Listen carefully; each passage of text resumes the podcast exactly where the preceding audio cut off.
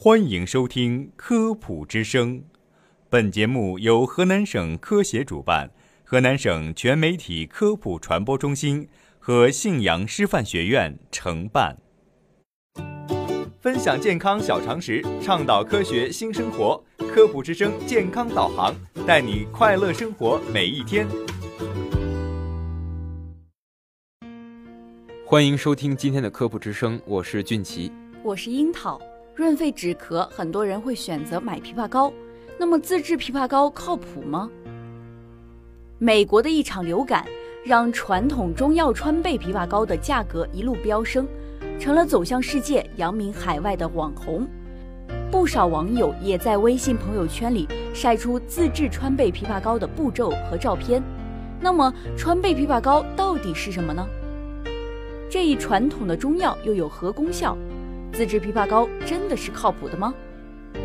北京中医药大学临床中药系教授、主任医师常章富在接受采访时表示，川贝枇杷膏是一种用于止咳的中成药，主要成分有川贝母、枇杷叶、南沙参、茯苓、化橘红、桔梗、法半夏、五味子、款冬花、远志、苦杏仁、生姜、甘草。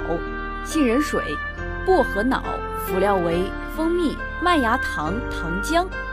从川贝枇杷膏的主要成分和作用看，它对风热感冒引起的燥热咳嗽有明显的疗效。这种咳嗽病人的特点是咳粘稠的黄痰、鼻塞、流黄鼻涕。但是川贝枇杷膏并不是对任何咳嗽都管用的万金油。南京市中西医结合医院老年病科主治中医师沈波在接受采访时表示，中医认为咳嗽有寒热之分，枇杷膏和枇杷一样，性味偏凉。枇杷膏对于咽喉肿痛、痰黄粘稠、有痰咳不出来的热性咳嗽，如风热咳嗽、燥热咳嗽、肺火咳嗽等有效，而喉咙干痒、咳嗽少痰或无痰的情况下。吃多了反而可能使症状加重，所以咳嗽时是否适用枇杷膏，还是需要请医生或者药师看一下是否对症。基于枇杷膏对风热咳嗽的止咳功效，许多朋友开始尝试自制枇杷膏，但也有不少人发现，这自制的枇杷膏似乎对治疗风热咳嗽效果有限，甚至不能化痰止咳，这是为什么呢？自制枇杷膏真的靠谱吗？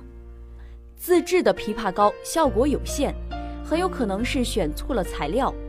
南京市中西医结合医院老年病科医生沈波在接受采访时解释，很多人都认为枇杷膏就是用枇杷做的，这是典型的望文生义。